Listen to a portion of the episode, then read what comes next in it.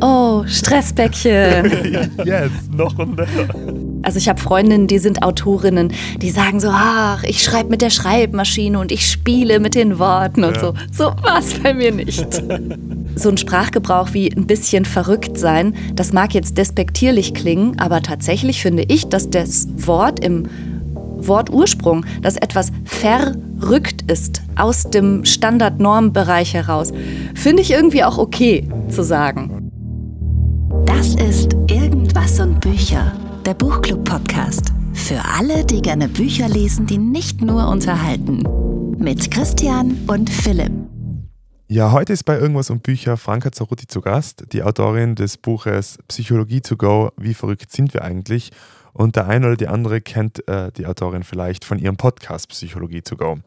Und heute gibt es das ungekürzte Interview und dazu gibt es aber noch eine zweite Folge und zwar die trägt den Titel Bin ich verrückt? Ja. Da erzählen der Christian und ich so ein bisschen von unseren verrückten äh, Themen. Ähm, in Kombination mit dem Buch von der Franka Zarutti und ihr hört dort auch Interviewausschnitte. Also am besten einfach beide Folgen hören. Viel Spaß beim Zuhören. Ja, liebe Franka, ich höre jetzt deinen Podcast so seit drei Jahren. Ähm, wir haben sogar im Jänner 2021 schon eine Folge zu deiner Folge aufgenommen. Ähm, seither hat sich sehr viel getan und jetzt hast du ein Buch geschrieben und sitzt bei uns als Gast. Wie geht's da damit? Ja, ich bin selber wirklich überrascht, was für eine Dynamik das aufgenommen hat. Also ich hätte niemals damit gerechnet, dass man mit einem Podcast über psychologische Themen so viele Menschen erreichen kann. Und dass jetzt letztlich noch ein Verlag auf mich zugekommen ist, ob ich ein Buch schreiben mag, das, ja, das war so jenseits meiner Vorstellung. Also als du angefangen hast, den Podcast zu hören, habe ich mit nichts gerechnet. es hat sich auch viel getan, muss, muss man ehrlich sagen. Also ich kann mich erinnern in der Folge, ich habe, nein, Lüge, ich kann mich nicht erinnern, ich habe es immer nochmal angekocht. Ja. ähm, wir haben, ich habe damals schon gesagt, dass mir das total gut gefällt, was du sagst. Und die ganzen Inhalte total wichtig sind. Und mein einziger Kritikpunkt war so, ja, also technisch, es könnte schon ein bisschen besser klingen. ich bin da ein bisschen, also. Da muss man dazu sagen, der Christian, der produziert Videos und Podcasts professionell. Also ja, genau. Also ich bin da ein bisschen rein, ähm, ja, ich bin da ein bisschen sehr kritisch. Aber ich muss sagen, inzwischen ist es ja wirklich Wahnsinn. Also es produziert ja regelmäßig in hoher Qualität mega gute Podcasts, inhaltlich und inzwischen auch technisch einwandfrei.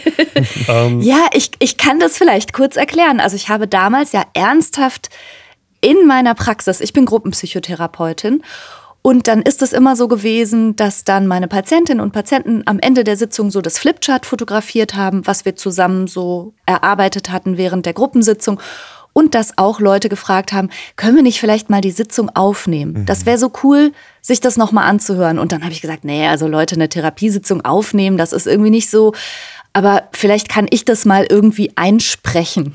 Aha. Und dann habe ich wirklich mit so einem Handy-Mikro, manchmal auch einfach nur ins Handy einigermaßen sortiert runtergesprochen, was so Thema war. Mhm. Und ich hatte keine Ahnung von Technik. Ich hatte aber auch keine Ambitionen, ehrlich gesagt. Wahnsinn. Ich dachte, naja, passt schon. Wer dann denn perfekt? ja, Komm, egal. Genau so muss man starten, oder? Und dann ja. Schritt für Schritt ja. gehen. War das Buch irgendwann schon einmal ein Ziel oder ist es so ganz eine neue Welt, die sich aufgetan hat für die? Das war eine ganz neue Welt. Mhm. Also wenn ich ehrlich sein soll, ich tue mich schon mit Insta-Beiträgen schwer. Ja. ja. Ich kann jetzt nicht gerade behaupten, dass es aus mir raussprudelt und mir das Schreiben super leicht fallen würde. Also gar nicht. Mhm. Also es das liest sich aber nicht so, muss man sagen. nicht so, ja. Also es ist Nein? sehr okay. einfach und sehr, sehr natürlich und ähm, man erkennt den Podcast wieder. Also ähm, was dir vielleicht schwerfällt als Leser, muss ich ehrlich gesagt sagen, für mich war es super schön und super einfach und super direkt zum Lesen. Also großes Lob davon von meiner Seite. Oh, danke schön. Wie, danke schön. Wie hat der Schreibprozess ausgeschaut? Da habe ich mir es ganz luxuriös erlaubt. Ich äh, liebe ja Finnland und mhm. ich habe mich mit meinem Mann Christian da wirklich acht Wochen eingeigelt, wie man sich das so denkt. Hütte im Wald, keine Ablenkung, keine Störung, teilweise noch nicht mal Internet. Das war blöd für die Recherche, aber wir hatten Bücher dabei, wir hatten Zeitschriften dabei und wir haben da in aller Ruhe wirklich versucht, uns zu konzentrieren und das so einmal zu Papier zu bringen. Also die Umstände waren schon cool, mhm. aber leicht gefallen ist es mir nicht. Also ich habe Freundinnen, die sind Autorinnen, die mhm. sagen so, ach, ich schreibe mit der Schreibmaschine und ich spiele mit den Worten ja. und so. So was bei mir nicht. so nicht. Aber ich, ich finde, das macht dir und deinem Podcast ja so aus und du schreibst jetzt ein Buch ganz am Anfang ähm, und das Buch heißt ja auch, wie verrückt sind wir eigentlich? Ja. Und du schreibst ganz am Anfang, ähm, dass verrückt ja nicht wirklich der Fachbegriff ist, aber er ist halt sehr angenehm zu verwenden und du erklärst dann auch so ein bisschen das Verrückt. Jetzt einerseits die Frage, wie erklärst du dir das Verrückt? Und andererseits mhm. eben genau der Punkt, das macht es ja aus bei dir, dass du sehr einfache Sprache verwendest und eben nicht da so hochtragend äh, Fachbegriffe mit dir umwirfst. War das auch eine bewusste Entscheidung, wo du den Podcast dann irgendwie immer mehr kennengelernt hast? Hey, okay, das funktioniert gut in einfacher Sprache oder wie ist es dazu gekommen? Das hat wahrscheinlich damit zu tun, dass ich hier in Deutschland ähm, in der Nähe von Köln bin ich geboren und groß geworden und im Ruhrgebiet sozialisiert. Und tatsächlich ist es jetzt nicht so, dass ich eine Praxis hätte in bester Innenstadtlage oder so, sondern das sind ganz normale Menschen, die mhm. zu mir in die Praxis kommen. Das sind teilweise auch Menschen mit Migrationshintergrund oder welchen, wo es eine Sprachbarriere gibt. Mhm. Und ich glaube, dass ich mir das schon in gewisser Hinsicht aneignen musste, mir das aber auch leicht fällt, hochtrabende Dinge jetzt einfach mal für uns Normalsterbliche runterzubrechen. Und dann so ein Sprachgebrauch wie ein bisschen verrückt sein, das mag jetzt despektierlich klingen, aber tatsächlich finde ich, dass das Wort im Wortursprung, dass etwas verrückt ist mhm. aus dem Standard-Normbereich heraus, finde ich irgendwie auch okay mhm. zu sagen. Voll. So sprechen meine Patientinnen und Patienten. Mhm. Und ich versuche da schon auch verständlich rüberzukommen. Mhm. Ja, das gelingt auf alle Fälle. wie es mir gegangen ist beim Lesen, ich, ich muss vielleicht ein bisschen persönlich was ausholen. Ich habe selber, es geht ja im Buch um drei Themen, zentrale Themen. Es geht ja einmal um die Angst, es geht um die Depression und einmal um die Sucht. Und ich muss selber einfach zugeben, habe ich im Podcast auch schon öfter erzählt, dass Angst schon ein zentrales Thema ist, was mich begleitet hat. Mhm. Und was ich mir beim Buch gefragt habe, ist, immer wenn ich so über meine Arbeit an meiner psychischen Gesundheit drüber nachdenke, dann denke ich mir, mache ich gerade Vorsorge, mache ich Nachsorge oder ist es ein Schmerzmittel? Also quasi, mir geht es gerade nicht gut, ich brauche jetzt akut was oder ich tue was dafür, dass es in Zukunft nicht schlechter wird oder es war in der Vergangenheit schlechter und ich möchte, dass es besser bleibt.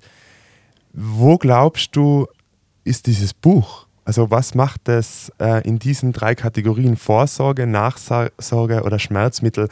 Hm, wo, wo setzt das Buch an? Gibt es da eine Zielsetzung? Interessante Frage. Ich glaube, das ist tatsächlich so ähnlich wie im Podcast auch. Mhm. Und ich habe mich ja bemüht, sowohl sagen wir mal, die Ursprünge jeweils von Angsterkrankungen, von depressiven Störungen, aber auch von Suchterkrankungen so ein bisschen aufzuzeigen, so wie entwickelt sich das, mhm. damit man vielleicht im Sinne von Prävention schnell genug eingreifen kann. Mhm. Aber es gibt ja auch immer diese Kategorie, diese Checkliste, wo du überprüfen kannst, naja, wo stehe ich denn eigentlich ehrlicherweise genau? Mhm. Und dann hast du ja am Ende von jedem Kapitel auch die Tipps, die Tools, die Therapiehinweise und am Ende vom Buch auch nochmal Adressen und sowas, wo du dich hinwenden kannst, sodass ich hoffe, dass eigentlich jede Person, ob jetzt betroffene Person oder vielleicht Angehörige, zugehörige Person, mhm. egal wo sie gerade steht, mhm. etwas Hilfreiches für sich rausnehmen kann. Mhm. Also entweder tatsächlich zur akuten Unterstützung, denn da gibt es ja Übungen. Ja oder auch, um schon zu merken, oh, das rutscht hier in eine falsche Richtung mhm. und schnell genug noch, ja, sagen wir mal, abzubiegen ja, vielleicht. Definitiv, ja. Ganz spannend, weil du hast jetzt auch gesagt, dass du ja im Buch zum einen auch versucht hast, zu, zu erklären, woher kommen die Dinge, wie entstehen sie mhm. denn, was ist die Grundlage. Jetzt von außen betrachtet, wenn man psychologisch jetzt nicht so gebildet ist und nicht so viel Erfahrung hat wie du, ähm, Depression, Sucht und Angst sind drei Themen, ja, sie hängen miteinander zusammen, aber irgendwie wirken sie ja ganz unterschiedlich. Gibt es eine mhm. Gemeinsamkeit dahinter, wie das entstehen kann? Also was die Grundlage dahinter ist? Oder sind sie alle drei ganz unterschiedlich? Naja, sie sind vom, vom wie sich das hinterher in den Symptomen ausdrückt, schon unterschiedlich und sie werden ja in der Fachwelt meistens auch wie sehr getrennte Entitäten betrachtet. Mhm. Also du gehst zur Therapie, weil du eine Angststörung hast oder eine Depression. Wobei es gibt auch die, die Diagnose Angst und Depression gemischt. Mhm. Aber ich weiß einfach aus der Praxis, dass das so nicht stimmt, sondern dass das ganz häufig entweder aufeinander aufgebaut hat und da war zuerst die Angststörung und daraus wurde eine Depression und im Zuge des Versuchs zum Beispiel sich über Alkohol selbst zu medizieren, ich sage das in Anführungsstrichen, um überhaupt noch schlafen zu können oder um ein bisschen lockerer zu werden, setzt sich dann oft noch eine Sucht obendrauf. Mhm. Also das heißt, aus einer Angststörung kann eine Suchtstörung entstehen. Aber mhm. wenn du lang genug trinkst, kannst du davon auch depressiv werden. Mhm. Das, ne, letztlich hat es häufig, glaube ich, ähnliche Wurzeln mhm. und geht auch ineinander verwoben dann so ins Leben von Menschen ein. Mhm. Deshalb fand ich es ja auch so sinnvoll, das einfach auch mal in einem Buch zu behandeln. Das sind die drei häufigsten psychischen Erkrankungen überhaupt und sie haben große Überlappungen. Mhm.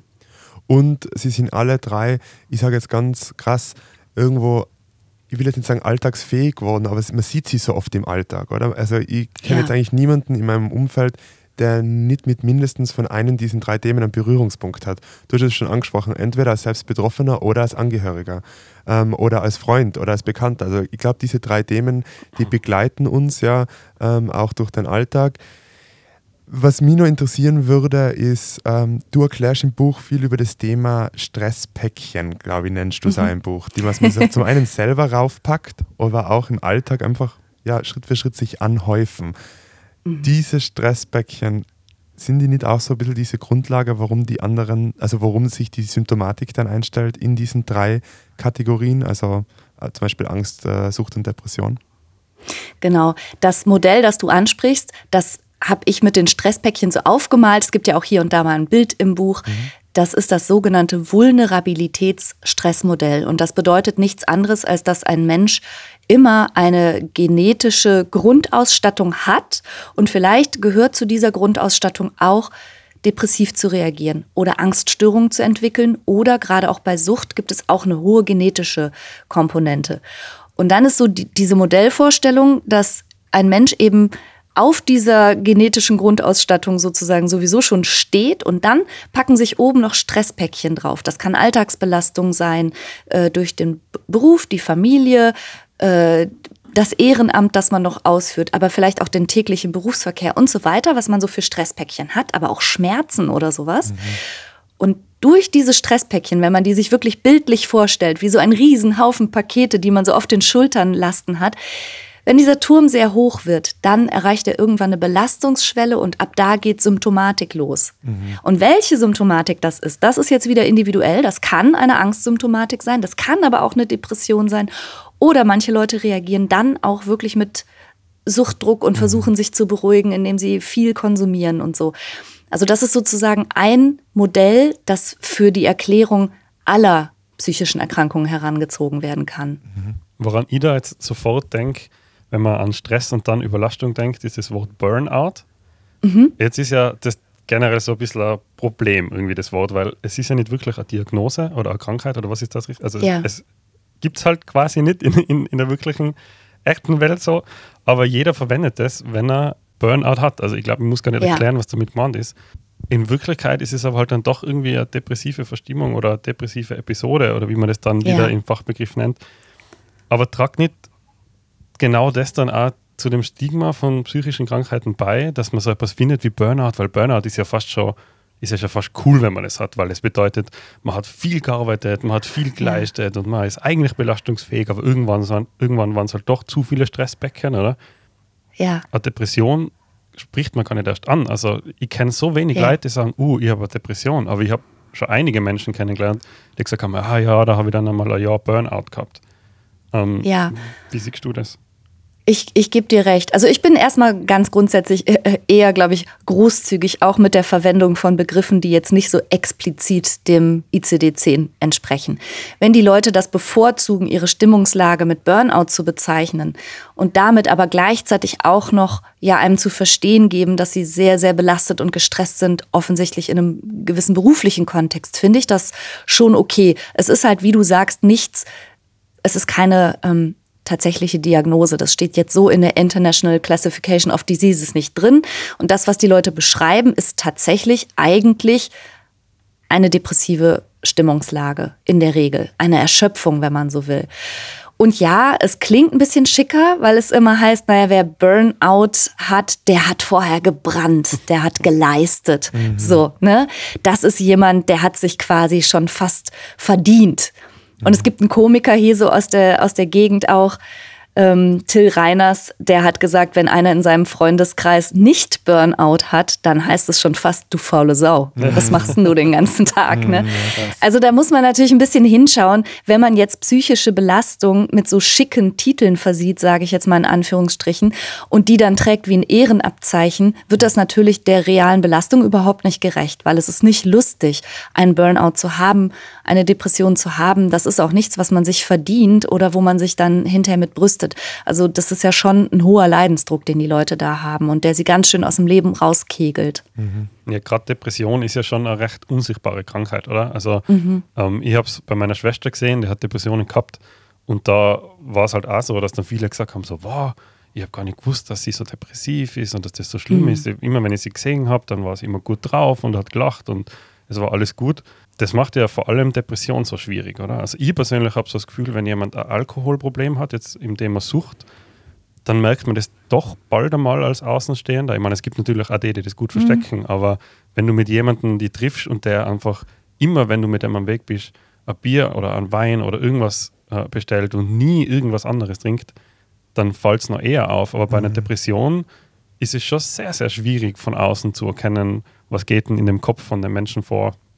Das ähm, stimmt. Wie, du, du gehst natürlich im Buch ein bisschen drauf ein, aber kannst du uns vielleicht ein paar Tipps geben, wie kann ich denn trotzdem als Angehöriger von jemandem mit Depression das irgendwie wahrnehmen und wie gehe ich dann damit um? Also das ist wirklich eine schwierige Frage, gerade weil in unserer Gesellschaft, auch in unserer sehr leistungsbetonten Gesellschaft, ganz viele Menschen mit Depressionen buchstäblich ihre letzte Kraft dafür aufwenden, die Fassade noch zu halten.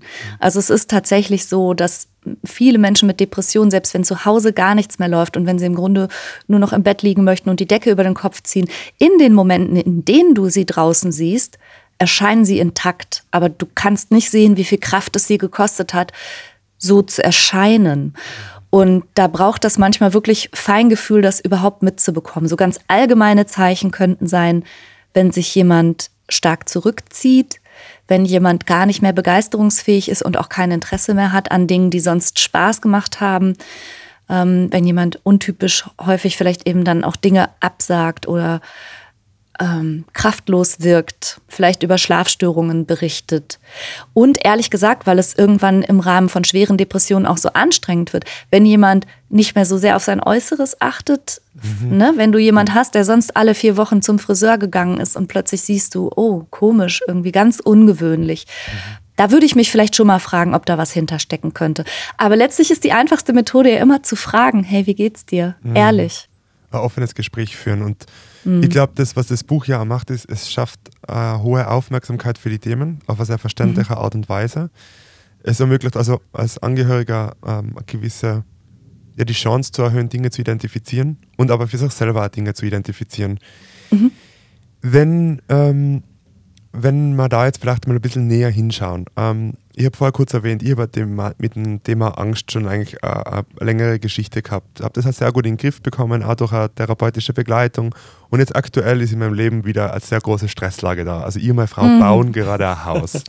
und Haus. Oh, Stressbäckchen. yes, noch und nöcher. Ganz genau. Es fühlt sich so an, so wie die Schultern, so, da kommt noch ja. das Haus und dann kommt der, der, Ab, der Abriss und die ganzen, ja, halt, was es alles beim Bau zu tun gibt. Ja. Ähm, jetzt merke ich schon so langsam ähm, meine alten Muster, die ich versucht habe auch zu überwinden, kommen so ein bisschen durch. Ich merke, ich werde unruhiger.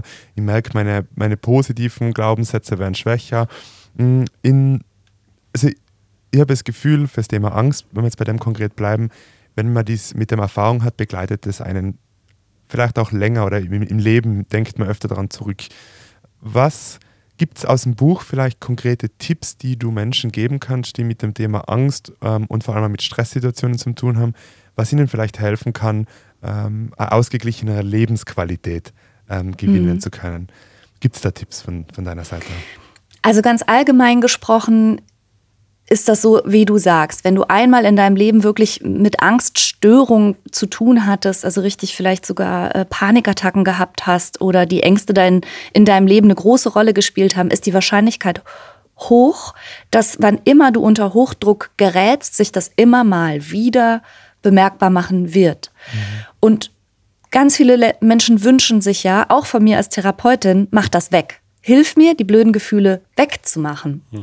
Und das ist aber ja gar nicht das Ziel. Das, das wird nicht funktionieren. Man kann Gefühle nicht wegmachen, man kann sie auch nicht unterdrücken, sollte man auch möglichst nicht, sondern günstig wäre vielleicht, sich mit ihnen ein Stück weit auszusöhnen. Also zu akzeptieren, das ähm, gehört zu mir.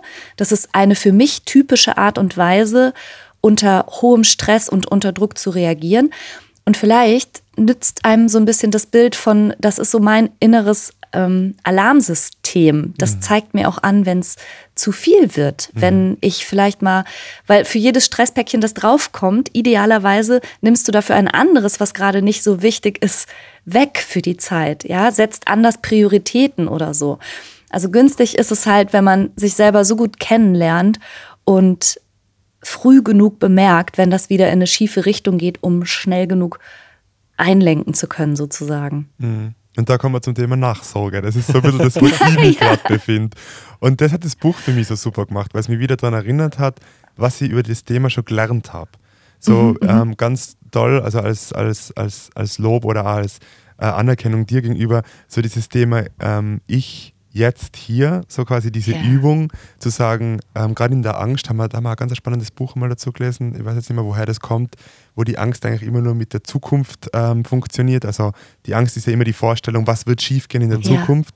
Und da war ja diese Übung, sich in dieses Jetzt und Hier zu holen, oder? Und sich zu bewusst ja. zu machen, wo bin ich jetzt gerade, was nehme ich jetzt gerade wahr. Ist, sind die Übungen im Buch aus deiner Praxis entstanden und ist es auch, was du therapeutisch äh, anwendest? Ja, also das ist eh so, das ist auch im Podcast so.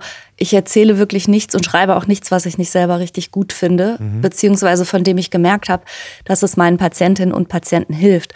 Und diese Ich jetzt hier Übung, die du ansprichst, ich habe sie kennengelernt von Luise Reddemann in einem Seminar. Die ist äh, ganz bekannte Traumatherapeutin und sie hat sie in einem Seminar vorgestellt, ungefähr so. Und ich habe sie halt über die Jahre mhm. so ein mhm. bisschen äh, für meine Patienten und Patientinnen glaube ich, runtergebrochen und letztlich geht es immer wieder darum, genau wie du sagst, ganz viel der Stresspäckchen sind ja, wenn man so will, virtuelle Stresspäckchen. Das sind Dinge, die wir befürchten. Das sind Sorgen, die wir gerade selber kreiert haben. Das sind zukunftsbezogene Grübeleien, die wir uns gerade im Kopf quasi mhm. virtuell da drauf packen, aber jetzt schon unter etwas leiden, was vielleicht nie sein wird. Und um sich da wieder im Hier und Jetzt zu verorten, reichen diese drei Worte. Ich, jetzt und hier. Und dass man seine Sinneskanäle quasi darauf richtet, was in diesem Moment um dich herum gerade wirklich ist, was jetzt so die Faktenlage ist. Und das ist eine schöne Auszeit fürs Gehirn, mhm. finde ich. Vollgas, ja. Also mir hat es gut getan beim Lesen, definitiv.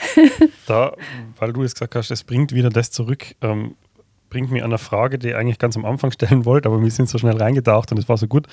Du hast das Buch meiner Meinung nach sehr breit geschrieben und auch mit viel Tiefgang, aber immer eben, wie wir schon gesagt haben, sehr verständlich.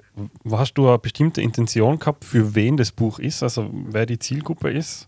Hast du gesagt, das ist irgendwie für Leute, die meinen Podcast hören und sich jetzt mit dem Thema weiter beschäftigen oder ist das für Menschen, die sich das erste Mal mit dem Thema beschäftigen? Weil der Philipp und ich, wir haben ja schon mehrere Psycholo psychologische Bücher oder wie sagt man denn da? Mhm. Ratgeber. Also Ratgeber gelesen. Ähm, mhm. Ich persönlich beschäftige mich auch generell recht viel mit dem Thema. Der Philipp eben mit dem Thema Angst, weil er selber betroffen ist. Mhm. Ich mit dem Thema Depression, weil meine Schwester davon betroffen war. Das heißt, ich habe eigentlich schon das Gefühl, viel über Depression zu wissen und trotzdem habe ich beim Lesen das Gefühl gehabt, da waren immer wieder Tipps und immer vor allem die, die Abschnitte Tipps, Tools und ähm, Therapiehinweise. Therapiehinweise, danke war für mich total interessant, weil da überall was dabei gewesen ist, wo man dachte, ah cool, das kann ich mal mitnehmen, ja. das kann ich mal merken für die Zukunft. Das heißt, mir ist gar nicht so klar, für, für wen ist denn das Ziel, also für wen ist das Buch? Weil offensichtlich ist es ja für jeden, aber die Antwort gilt nicht für jeden. Okay.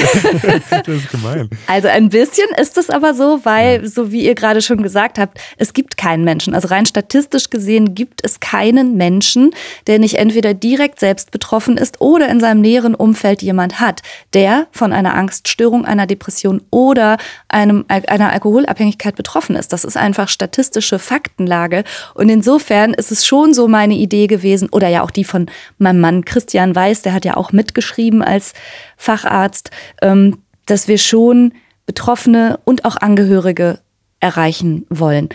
Aber die Wahrheit ist natürlich, ich bin auch Ausbilderin. Also ich bilde angehende PsychotherapeutInnen aus. Ich bin Supervisorin und ich bin auch Dozentin und ich bin auch Selbsterfahrungsanleiterin. Das heißt, dass ich natürlich schon auch so ein paar fachliche Sachen immer auch versuche, an Kollegen und Kolleginnen verständlich zu vermitteln mhm. und auch einen Anspruch habe, ähm, ja, da immer möglichst up to, date, up to date zu sein. Also was ist jetzt gerade so Stand der Forschung? Und das kann ich natürlich in meinem Kopf immer schwer trennen. Also das mhm. ist dann irgendwie mhm. alles so zusammengeflossen. Aber pro Kapitel hatte ich ja, ich habe ja Fallbeispiele in den Kapiteln. Das sind echte Patientinnen und Patienten von mir gewesen. Und da muss ich sagen, habe ich schon im Schreiben auch sehr stark an diese echten Menschen gedacht, mit denen ich gearbeitet habe. Die hatte ich bildlich vor Augen. Ich habe mich erinnert, was haben wir zusammen gemacht? Was war hilfreich? Worüber haben wir gesprochen? Wovon haben die am meisten profitiert? Also da hatte ich schon auch sehr stark genau diese Menschen im Sinn. Okay, also die Antwort jeden hast du jetzt trotzdem genannt. aber, aber, aber ich lasse es da durchgehen. Ja, stimmt, ja, ich finde alles, was du gesagt hast, gut. Ähm, die Leute, die bei dir Ausbildung machen, für ja. die denkst du auch mit. Und seien wir uns mal ehrlich, das sind ja alle Menschen. Also mhm. ich, ich kenne es aus meiner eigenen Studienzeit. Ich habe sehr unerfolgreich zwei Jahre studiert, weil genau das das Problem war dass dort das Niveau der Sprache und alles so hoch war. Das waren alles Professor ja. Physik, Informatik und Mathematik mhm. war das. Die waren alle so auf einem hohen Level am Weg, dass ich da gar nicht erst zugekommen bin, weil ich bin halt einfach allein Normalo und ich würde mich auch freuen, wenn meine mhm. Physikprofessoren das geschafft hätten, Sachen so runterzubrechen, wie du es runterbrichst. Also ich glaube, das ist als Psychologiestudent genauso angenehm, wenn man nicht immer nur in diesen hohen Sphären am Weg ist, sondern eben das schafft, einmal in eine normale Sprache unterzubringen, weil wie du sagst, du und ich, wir sind auch einfach nur Menschen. Mhm. Das ist. Ich verstehe es auch ehrlich ja. gesagt manchmal nicht. Ich verstehe es manchmal nicht, warum sich Leute da so sehr drin gefallen, gerade in diesem akademischen und universitären Kontext einfach ganz viel komplexe Schachtelsätze zu bilden mhm. für Dinge, die man wundervoll einfach kurz auf den Punkt bringen könnte. Ja, I don't know. Und direkt kommunizieren könnte, ja. Aber hast du ja. das immer schon gehabt oder ist das durch den Podcast auch immer mehr gekommen, dass du das, weil es ist schon ein Skill, oder? Also es ist nicht einfach, Sachen so schnell auf den Punkt zu bringen. Es liest sich einfach und es versteht sich einfach, aber ich finde immer zum Formulieren ist es nicht so einfach. Ja. Nee, also ich habe auch während des Schreibens vielfach äh, redigiert und bin nochmal drüber gegangen und nochmal drüber gegangen. Ich finde gerade im schriftlichen Ausdruck habe ich zumindest auch eine Tendenz, manchmal dann doch komplizierter zu werden oder noch einen Nebensatz zu bilden oder so. Also ich bin schon öfter drüber gegangen, muss ich ehrlich sagen. Habe gedacht, na, da mache ich jetzt aber mal zwei Sätze draus. Und das muss vielleicht auch gar nicht so kompliziert dargestellt werden und so. Ja, ist schon ein Prozess. Ja. Du hast erwähnt, äh, du hast mit deinem Mann gemeinsam am Buch ähm, geschrieben. Wie habt ihr euch zu zweit ergänzt? Also thematisch habt ihr euch natürlich ergänzt, aber auch im Schreibprozess. Wie, wie war das ja. so? Ach, das ist bei uns immer so ganz organisch. Also er ist halt Mediziner, er ist Psychiater und die, die Kapitel, in denen es so ein bisschen ums Nervensystem geht, ums Gehirn, also so die, die Basics am Anfang, dein Gehirn in a nutshell und so, da hat er ganz viel beigesteuert oder auch den überwiegenden Teil geschrieben. Mhm. Das ergänzt sich aber bei uns ganz gut. Also wir haben einfach letztlich gesagt, ich, ich bin die Erstautorin, ich habe am Ende den Hut auf. Mhm. Aber es ist so, dass noch nicht mal unsere Lektorin genau wusste, wer hat was geschrieben. Mhm. Also es lässt sich, glaube ich, auch nicht so leicht auseinander dividieren. Wir haben da so unseren Stil gefunden und unsere Arbeitsweise. Also er schiebt mir dann Textblöcke rüber, ja. ich formuliere da ein bisschen drüber und dann geht das ganz gut. Nee, man hätte es schon auch im Podcast von euch, finde ich. Also es ist ja interessant, weil der, der Christian ist ja Psychiater. Das heißt, ja. in meiner Außenwahrnehmung hat er ja sehr, sehr, sehr viel von dem Wissen aus der Psychotherapie auch, oder? Weil ja. das ja auch Teil davon ist. Und trotzdem ist es im Podcast immer so, dass er dann auch, oder ihr beide dann auch immer so Fragen stellt euch gegenüber. Ja. Wo, man, wo, man, wo ich mir dann denke, aber warum stellt er die Frage? Das muss er ja wissen. Also jetzt zum Beispiel gerade bei der Folge Milgram Experiment, der jetzt gerade ja. gar nicht so lang her ist, glaube ich, wo du ihn dann fragst, und was warst du über das Milgram Experiment? Habe ich mir gedacht, ja, ja also das, das war es ja wohl, oder? Und dann merkst du einfach so, okay, passt, ihr hat schon mal gehört, aber ihr ergänzt euch da trotzdem sehr cool und das ist schon immer sehr authentisch. Ja. Ja, das ist es. Also man, also es ist ja so, dass er halt Facharzt für Psychiatrie und Psychotherapie ist. Das heißt, er hat Medizin studiert. Er ist Mediziner. Mhm. Er hat, ähm, hat das Physikum gemacht und all das, was dazugehört. Und die Qualifikation, dann Facharzt für Psychiatrie zu werden, die kommt ja bei den Medizinern spät. Da bist du schon fertiger Arzt und dann mhm. kannst du dich sozusagen entscheiden, welche Facharztrichtung willst du werden. Dann entscheidest du erst, ja, ich werde ähm, Hautarzt oder Herzspezialist oder eben Psychiater. Und dann machen die ihre Facharztweiterbildung sehr praktisch orientiert in einem Krankenhaus. Mhm und sind so sehr in diesem medizinisch-psychiatrischen Kontext. Während wenn du psychologische Psychotherapeutin wirst, so wie ich, ich habe ja schon Psychologie studiert. Mhm. Also ich bin schon Psychologin gewesen und dann habe ich noch die therapeutische Weiterbildung draufgesattelt. Das heißt, ich habe mich viel länger in diesem Fahrwasser bewegt als er. Und er hat dafür, wie du sagst, diesen, diesen medizinischen Kontext natürlich total drauf und die physiologischen Zusammenhänge, die in unserer Ausbildung nicht so vorkommen. Und deshalb ist das tatsächlich auch ganz authentisch, dass er mir Sachen erzählen kann, von denen habe ich noch nie gehört. Und er sagt, ja, Milgram rings a bell, aber ist halt nicht so drin äh, wie ich, die ich da weiß ich nicht, wie viel drüber lesen musste. Ja. Das heißt, bei euch wird es nie langweilig bei Gesprächen, auch am, beim Abendessen. genug zum, zum, zum Abklären.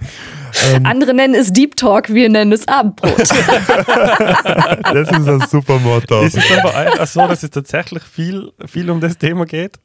Ja. So? Also ich glaube, das ist wirklich, wir beide brennen sehr für unseren Beruf und ich finde das immer interessant. Wir arbeiten ja teilweise zusammen in der Praxis, da machen wir so gut wie das Gleiche mhm. als Gruppenpsychotherapeuten.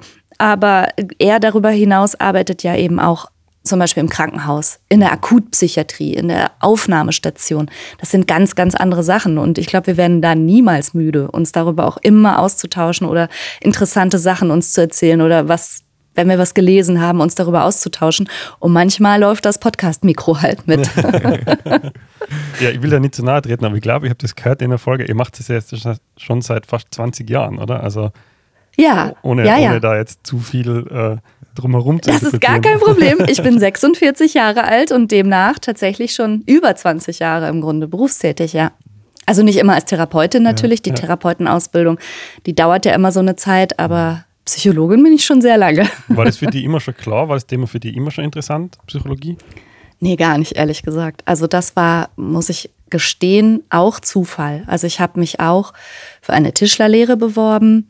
Ich wollte auch Schauwerbegestalterin wollte ich werden und ich habe sogar ein mein Abi habe ich gemacht in Kunst, weil ich eigentlich dachte, ich gehe in so eine kreative Richtung. Ich habe mir extra eine Schule sogar ausgesucht, wo ich Kunst im Abi machen konnte und eine Mappe vorbereiten für eine Kunsthochschule. Mhm. Und dann habe ich mich am Ende aber für mehrere Sachen beworben und der Studienplatz Psychologie war überraschenderweise die erste Zusage, die kam. Und, und dann habe ich gesagt, gut, dann mache ich das. ja, ja, super. Hat sich hat funktioniert. ja, ja, ich bin ganz zufrieden. Definitiv. Hm, Franka, vielleicht nur ganz kurz inhaltlich zurück zum Buch. Eine Frage von mir. Wir haben drei Themen. Äh, sind Themen auch, hm, sage ich jetzt mal, einfach im Prozess, wann die noch ähm, war nur als Option quasi dabei? Also hätte es noch Kapitel 4 und 5 vielleicht auch noch geben? Oder war das ganz klar die, nur diese drei Themen? Oder würde es da noch weitere geben, die du gern behandeln mm, hättest? Also ich bin ja wirklich streng nach der Statistik vorgegangen, okay. ne? weil ich mhm. dachte, rein statistisch gesehen sind am häufigsten die Angststörungen, am zweithäufigsten die depressiven Störungen und dann kommt schon Alkohol und übrigens auch Tablettenabhängigkeit. Mhm. Und dann hätte ich jetzt natürlich in der Statistik weiter absteigend gucken können, was wäre jetzt das nächsthäufige und ich glaube, das sind psychosomatische mhm. Störungen und Zwangserkrankungen. Mhm. Okay. Das heißt, das Hätte nächste ich, Buch ist dann psychosomatisch. Das nächste Buch äh, steht. Hätte ich im Grunde cool gefunden, aber tatsächlich ist ja das, was eben diese drei häufigsten auszeichnet, dass sie eben so häufig auch zusammenhängen. Damit will ich jetzt nicht sagen, dass nicht Menschen mit einer, äh, mit einem psychosomatischen Beschwerdebild nicht vielleicht auch ähm, zum Beispiel zum Alkohol oder besonders auch Tablettenkonsum neigen. Mhm. Also mit Sicherheit findet man da auch Überlappungen und auch zwischen zwischen Zwangsstörungen und Angststörungen und so. Aber irgendwo mussten wir dann auch mal sagen, das Buch ist ja jetzt auch dick genug geworden. Mhm. Wir machen jetzt, wir machen jetzt Stopp. Wir nehmen nur diese drei. Mhm. Okay. Ja, nur ist eh auch schon relativ. Also ich habe dein Buch, wir haben ja, wir haben ja diese du hast Folge, es ausgedruckt. Ja, wir haben ja diese Folge aufgezeichnet, bevor das Buch veröffentlicht worden ist. Das ist ja in der Podcast-Welt manchmal so. Deswegen hat es das Buch noch nicht gegeben. Und jetzt haben wir das als PDF gekriegt und ich habe mir gedacht, ich muss das in Papierform haben. Und dann habe ich es gedruckt und dann war Ach ich ehrlich Gott. gesagt selber überrascht so, das ist eigentlich schon viel Papier. Ja, wie ein Buch halt. Ach so, ja, es ist halt ein Buch. ein Buch. Guck mal hier, ich habe das allererste habe ich hier. Oh, wow, cool. Das erste aus der Druckerei. Ja, Sehr schön. Ich zeige es ja. in die Kamera. Wir ist jetzt für die Podcast-Hörer nicht cool, aber ja, es ist ein dickes Buch. Schau wir mal. werden uns das auf jeden Fall auch zulegen, sobald es heraus ist. so viel darf man verraten. Es dauert noch ungefähr eine Woche oder zwei. Am 3. April, oder? Ja, genau. 3. Am 3. April. Mhm. April ist das Buch herausgekommen, weil die Folge kommt nach dem 3. April. Genau. Jetzt ist noch vor dem 3. April. Aber wenn dann die Folge raus ist, haben wir schon ein richtiges Buch. Genau. Franka, was ist der Plan für den 3. April, wenn das Buch äh, da ist? Geht es dann ab in die Buchhandlung und du willst es in der Hand halten und dort sehen? Oder? Also ehrlich gesagt, ich, äh, jedes Mal, wenn ich jetzt irgendwie durch den Hauptbahnhof laufe oder so, dann knuffe ich meine Söhne in die Seite und sage, guck mal, guck mal, vielleicht steht da bald mein Buch. Ja. Und ich glaube, ich gehe am 3. April mal gucken. Ja, sicher. Wo es überall steht. In der Buchhandlung ja. gehe ich in Zukunft nicht mehr einkaufen, die haben mein Buch nicht. In der Buchhandlung, genau. ah, da können wir hingehen. Also ich würde auf alle Fälle Punkt 8 Uhr wahrscheinlich vor der Tür stehen und schauen, wo ist es auch da. Ähm. Ob sie es wirklich auch da aufgelegt haben, wo es hingehört. Und vielleicht dann sogar durch die Buchhandlung gehen und irgendwo nach vorne legen. irgendwo an die ich habe mir schon überlegt, ich habe mir sowas ganz Tolles besorgt. Ich wusste gar nicht, dass es sowas gibt. Das ist eine Prägezange. Kennt ihr das? Mhm. Die, da kannst du so eine Buchseite dazwischenlegen, vorsichtig. Dann drückst du zu mhm. und da, äh, da ist mein kleines Kaffeetassen, mein To-Go-Logo mhm. sozusagen in dieser Prägezange. Ich habe gedacht, ich gehe heimlich durch die Buchhandlung und mach mal hier und da so ein, so ein ja. Stempel rein. Aber dann hat mein Mann gesagt, könnte Ärger geben. Ist das nicht vielleicht auch irgendwie Sachbeschädigung? Und ich habe gesagt, also macht es die Bücher nicht vielleicht aber auch einzigartiger? Ja, genau. Wer weiß. Sonderedition. Das muss ich machen und dafür dann in einer Podcast-Folge das erwähnen, dass ja. wenn so ein Buch so eine Prägung hat, du das persönlich in der Hand kannst. Das war ich. das ist schon genau. cool. Das ist schon cool. Ganz genau. Gehen wir mal wieder zurück zum, zum Buchinhalt. Wir haben jetzt schon über das Thema Depression geredet, weil es mich betrifft oder halt für mich interessant war, wir haben über das Thema Angst geredet, weil es für viele ein Thema war. Was wir jetzt noch nicht so wirklich angesprochen haben, war das Thema Sucht. Ja. Ähm, ich glaube, das liegt auch daran, weil es uns zwar jetzt nicht so direkt betrifft. Ähm, ich trinke generell gar keinen Alkohol und der Philipp trinkt das auch sehr, sehr, sehr in Maßen, würde ich sagen. Und du hast da eine Frage drinnen im Buch, da stellst du ganz direkt und zwar du schreibst, was denkst du über Abstinenz? Mhm. Und dann habe ich mir gedacht, ja, okay, jetzt lesen wir mal die nächsten Absätze und dann höre ich sicher, was die Franka über Abstinenz denkt. Mhm. Aber so die richtige, echte Antwort ist nicht kommen, was natürlich auch Sinn macht, weil du musst im Buch natürlich professionelle Distanz wahren. Mhm. Aber wie siehst du das Thema Abstinenz? Trinkst du Alkohol? Wie, wo, wo siehst du die Grenzen? Ja, ich trinke Alkohol, allerdings sehr, sehr, sehr wenig und so viel, dass meine Söhne schon lachen und bei einer Weißweinschorle sagen, ach, da hat die Mama morgen wieder einen Kater. So.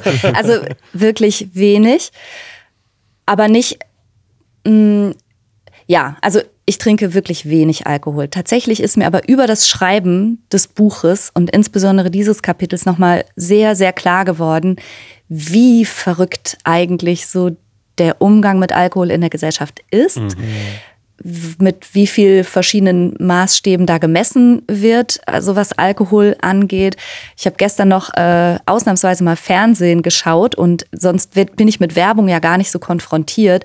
Aber wie sehr auch in der Werbung ungeniert Alkoholkonsum mit Freude, mit Freiheit, mit mhm. Geselligkeit, mit Spaß, mit Attraktivität, mit Sexualität verknüpft wird. Und zwar nicht noch nicht mal subtil, mhm. sondern wirklich tatsächlich Freude und hm, hm, mhm. ne? Gesellschaft und Party und es wird noch nicht mal besonders subtil so dargestellt, sondern das ist kollektiv, glaube ich, in unser Unbewusstes gesickert. Wir haben alle diese Bilder von mit Alkohol wird alles leichter, lustiger, fröhlicher, exklusiver, was auch immer.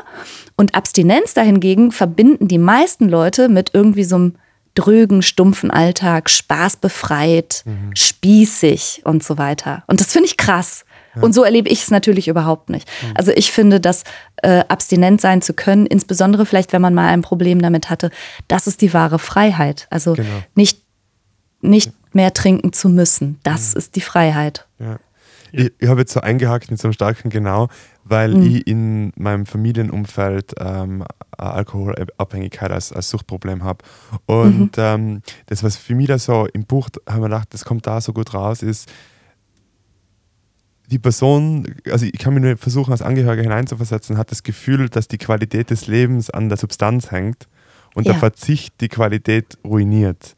Und erst ja. wenn der Verzicht da ist, realisiert man, dass das die Qualität ist. Also, genau. dass, dass die Qualität wieder zurückkommen kann überhaupt. Und das ist in dem Buch, finde ich, kommt das so gut, ähm, gut heraus, weil ähm, du sagst dein Buch als Beispiel, wer sich drüber traut, soll sich einmal selber aufnehmen, wenn ja. man Alkohol trinkt und sich mhm. das selber anschauen mhm. und dann sagen, ist das die Qualität, also ist das wirklich so, wie ich, wie ich meine, dass es ist, oder? Ja, und ich glaube, ja. da ist es, und da ziehe ich die Parallele oder habe im Buch die Parallele zur Angst gezogen. Ähm, wenn man selber in der Situation ist, wenn man betroffen ist, dann fühlt sich für einen das als die Wahrheit an, die Realität. Also der Bauch ja. sagt einem ja, so wie mir bei der Angst sagt der Bauch, die Angst ist gerechtfertigt, du, das ist jetzt gut, dass du sie hast. Kann ich mir vorstellen, dass im Alkohol, äh, in der Alkoholabhängigkeit der Bauch sagt, der Alkohol ist gut, der gibt er die Leichtigkeit, der gibt er die Lebensqualität, oder? Ja, das genau. heißt, ein bisschen sein Bauch weniger Vertrauen vielleicht da, oder? Ja, ehrlich gesagt, Alkohol ist ein großer Manipulator und äh, der, es ist genauso, wie du sagst. Er suggeriert dir, er sei das Beste deines Tages. Mhm. Und Alkohol sei das, was deinem Leben die Leichtigkeit verleiht oder die Fröhlichkeit oder so. Und das geht natürlich komplett an der Realität vorbei. Und diese Idee, die ist nicht von mir, die ist von der Autorin Annie Grace. Die hat ein fantastisches Buch geschrieben, das heißt This, This Naked Mind, glaube ich wo sie ihren eigenen Weg in die Abstinenz nachzeichnet. Und ähm, das ist ein ganz aufrüttelndes Buch auch gewesen. Und es ist eben genauso, wie du sagst. Jede seelische Schieflage hat die Macht, uns das Gefühl zu geben, es sei die Wahrheit. Jemand, der depressiv ist, denkt ja auch, es kann nie wieder besser werden. Mhm. Der fühlt sich hoffnungslos, er fühlt sich vielleicht auch wertlos und glaubt, das stimmt. Mhm. Niemand kriegt so wenig geregelt wie ich. Niemand hat so ein elendes Leben wie ich. Niemand ist so freudlos und es wird nie wieder besser werden. Diese kognitive Triade, die kennen wir von der Depression. Also sich selbst negativ wahrzunehmen, das Umfeld und die Zukunft. Und es fühlt sich an wie die Realität. Und mhm. die Angst fühlt sich real an. Und ja, auch die Sucht fühlt sich an, als würde sie die Wahrheit erzählen. Und sich daraus zu erheben, ist die Herausforderung, glaube ich. Ist ein Riesenkraftakt. Also ich habe das selber beobachtet, das ist ein Riesenkraftakt und jetzt habe ich vorher als Beispiel den Bau genommen, der bei mir wiederkommen ist und die Angstthematik ausgelöst mhm. hat. Ein Leben, wenn man ja wirklich lebt, ist ja geprägt von Herausforderungen. Also es wird ja wieder ja. mal was kommen, was einen mal aus der Bahn wirft. Das ist die Gefahr am Leben. Also ich glaube, das ist sowas, ähm, von außen auch betrachtet beim Thema Alkohol denkt man sich oft, ja, trink halt weniger oder habt ihr halt ein bisschen mehr unter Kontrolle oder, mhm. ähm, oder wie bei der Depression sagt man oft, ja, jetzt reißt ihr mal zusammen, einmal rausgehen, Fenster auf, durchlüften und bei der Angst jetzt nicht zu übertreiben.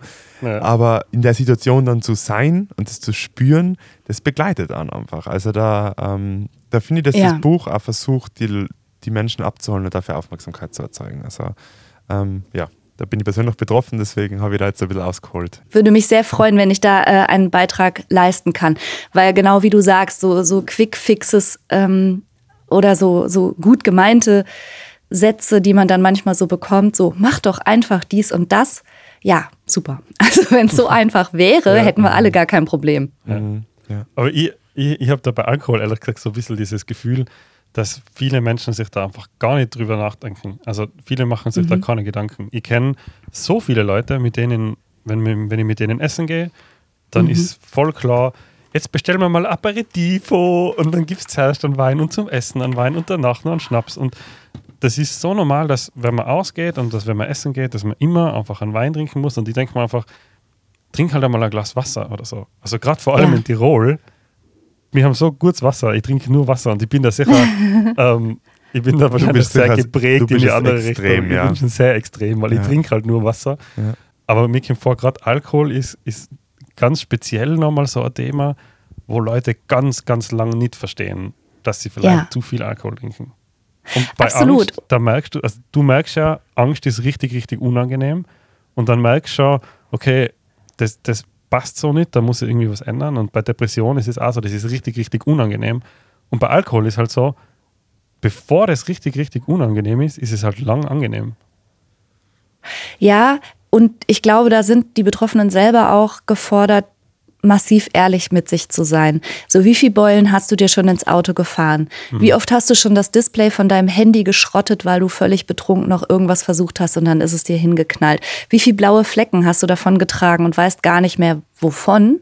Wie viel mhm. Filmrisse hast du gehabt? Wie oft bist du mit jemand im Bett gelandet und hast es am nächsten Tag zutiefst bereut? Mhm. Und das finden häufig auch die Betroffenen selber noch auf eine Art witzig oder ja. amüsant und auch das wird ja gesellschaftlich stark unterstützt, zumindest in einem bestimmten Alter, ist das ja auch was wie, wie so eine Art Auszeichnung, was man so vor sich her trägt. So, letztes Wochenende, weißt du noch, und so. Das wird erzählt wie so Heldengeschichten. Mhm. Und da kann man lange noch mitmachen und auch wiederum nach außen hin noch eine intakte Fassade halten. Also auch da ist totale Ehrlichkeit sich selbst gegenüber gefragt. Mhm. So wie, wie ist es denn wirklich und wo stehst du jetzt? Und ist es so, dass du dich mit Freunden triffst und dann gibt es ein Glas Wein oder, ja. Oder willst du saufen und musst dich deshalb mit Freunden treffen, um es zu legitimieren? Ja. ja, ist ja so. Ja.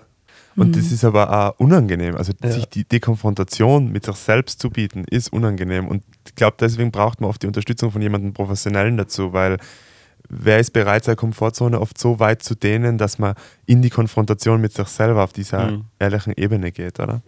ja, soll ich euch was sagen, was ich total interessant finde? Ich habe jetzt schon so viele Interviews zu dem Buch gegeben. Ihr seid die Ersten, die mich überhaupt auf das Kapitel ansprechen.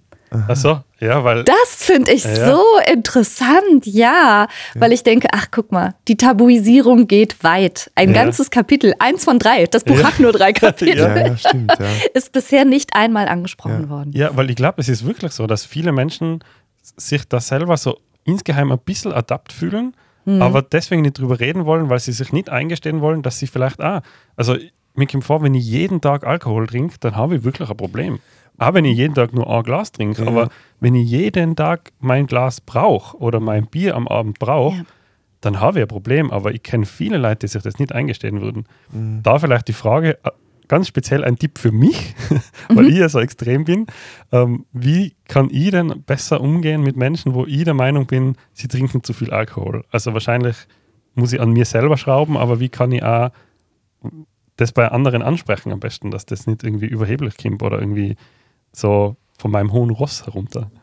Ja, das braucht, glaube ich, immer ein bisschen Fingerspitzengefühl, ganz grundsätzlich, wenn man Leute anspricht. Und auf der anderen Seite kann genau das, nämlich von, von Freunden oder Menschen, die es gut meinen mit einem, angesprochen zu werden, kann ganz häufig der entscheidende Punkt sein. Deshalb, was kann schlimmstenfalls passieren? Wenn du jemanden, den du gern hast, wirklich in einem ruhigen Moment sagst, du, bitte nimm's mir nicht böse, aber ganz ehrlich, ich mache mir ein bisschen Sorgen um dich. Vielleicht täusche ich mich, aber ich meine, du trinkst mehr und du trinkst viel und du verlierst so scheinbar die Kontrolle. Du sagst mir am Anfang heute nur ein Glas und dann wird es dann doch hinterher bis zum Filmriss und so. Also wenn man sowas mal anspricht, kann das für die für die betroffene Person sehr augenöffnend sein. Auch sehr unangenehm. Es kann auch sein, dass jemand ganz empfindlich reagiert. Okay, ne? Dann weißt du, wo die Person da steht, aber du bist zumindest keine von den Menschen, die die Augen zumachen und so tun, als hätten sie nichts bemerkt. Mhm. Als hätten sie die klimpernden Flaschen im Rucksack oder hinten im Kofferraum und all das nie gesehen. Mhm. Es gibt ja so viele Arbeitskollegen, die genau wissen, wenn jemand äh, fünfmal am Tag zur Toilette geht, kommt wieder und hat eine Fahne und keiner sagt je was. Mhm. Das ist ja streng genommen schon Co-Abhängigkeit. Also du mhm. unterstützt das System. Ja. Und das, das ist das, was jetzt in mir gerade so vorgegangen ist. Du sprichst das jetzt gerade an, Frank, äh, Christian, wo du vorher das gesagt hast mit, du trinkst nur Wasser und du kannst es nicht nachvollziehen. und ich habe es selber erlebt, der Alkoholabhängigkeit zu sehen. Und das, was du gerade angesprochen hast, auch dieses, wie bin ich Teil von dieser Abhängigkeit? Mhm. Wie sind wie ist die ganze Familie oder die ganzen Freunde, wie, wie weit sind die integriert in dieses Thema? Und man merkt dann am Anfang so, ja, okay, das geht mir das jetzt was an, misch ich mich da jetzt ein, na, besser nicht. Und irgendwann kommt dieser Punkt, wo, wie du es angesprochen gesagt hast, die äh, Co-Abhängigkeit, dieses, ähm, dass man das Gefühl hat, wenn man es nicht anspricht, dann unterstützt man eigentlich was, was man ja nicht unterstützen ja. will. Also das offene und ehrliche Gespräch mit Feingefühl war bei uns auch äh, in der Situation dann am Schluss das, was die Besserung eingeleitet hat. Also da mhm. kann ich nur, ähm, das kann ich nur unterschreiben. Ja. Aber jetzt haben wir wirklich viele, viele Themen angesprochen. Ja.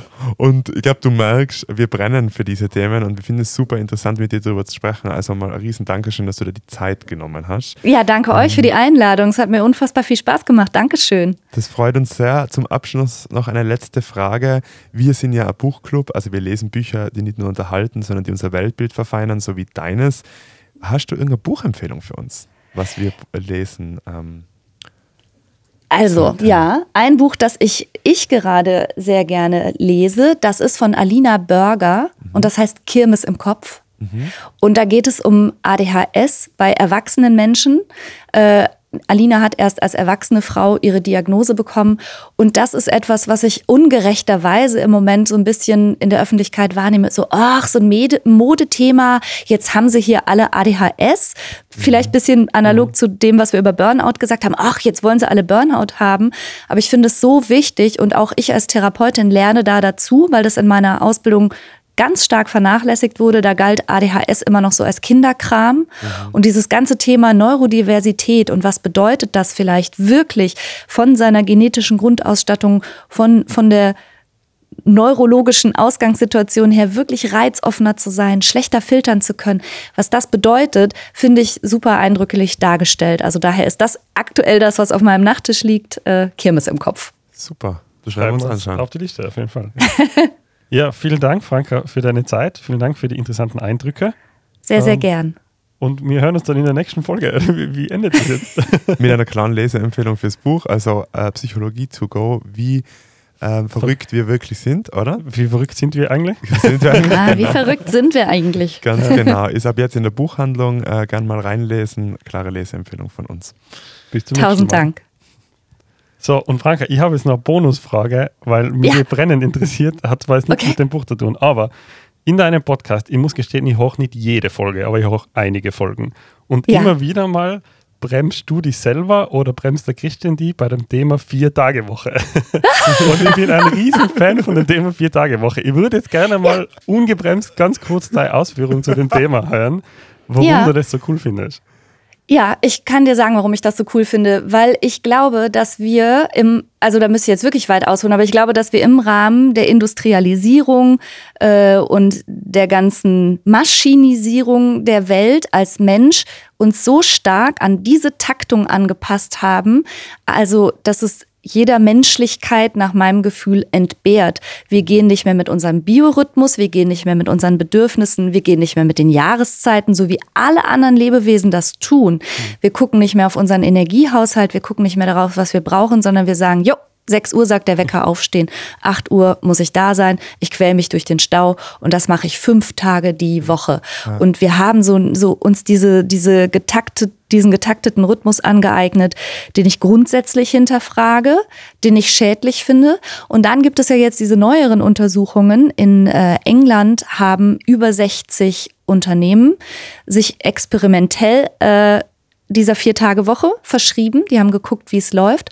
Und die Erkrankungszahlen sind um über 80 Prozent zurückgegangen mhm. und die Produktivität ist gestiegen. Mhm. Das heißt, es geht Menschen besser, wenn sie mehr Zeit haben für Rekreation, für Pause, wenn sie die Gelegenheit haben, auch mal die Stresspäckchen ne, wegzulassen, beiseite zu lassen und äh, irgendwas zu tun, womit sie auch wieder Energie sammeln können. Weil die Realität ist, dass ganz viele von meinen Patientinnen und Patienten äh, nach der Arbeit nach Hause kommen und nur noch ja, aushandeln, schlafen oder Netflix, mehr Netflix oder mehr schlafen, eins von beiden wird es dann werden, mhm.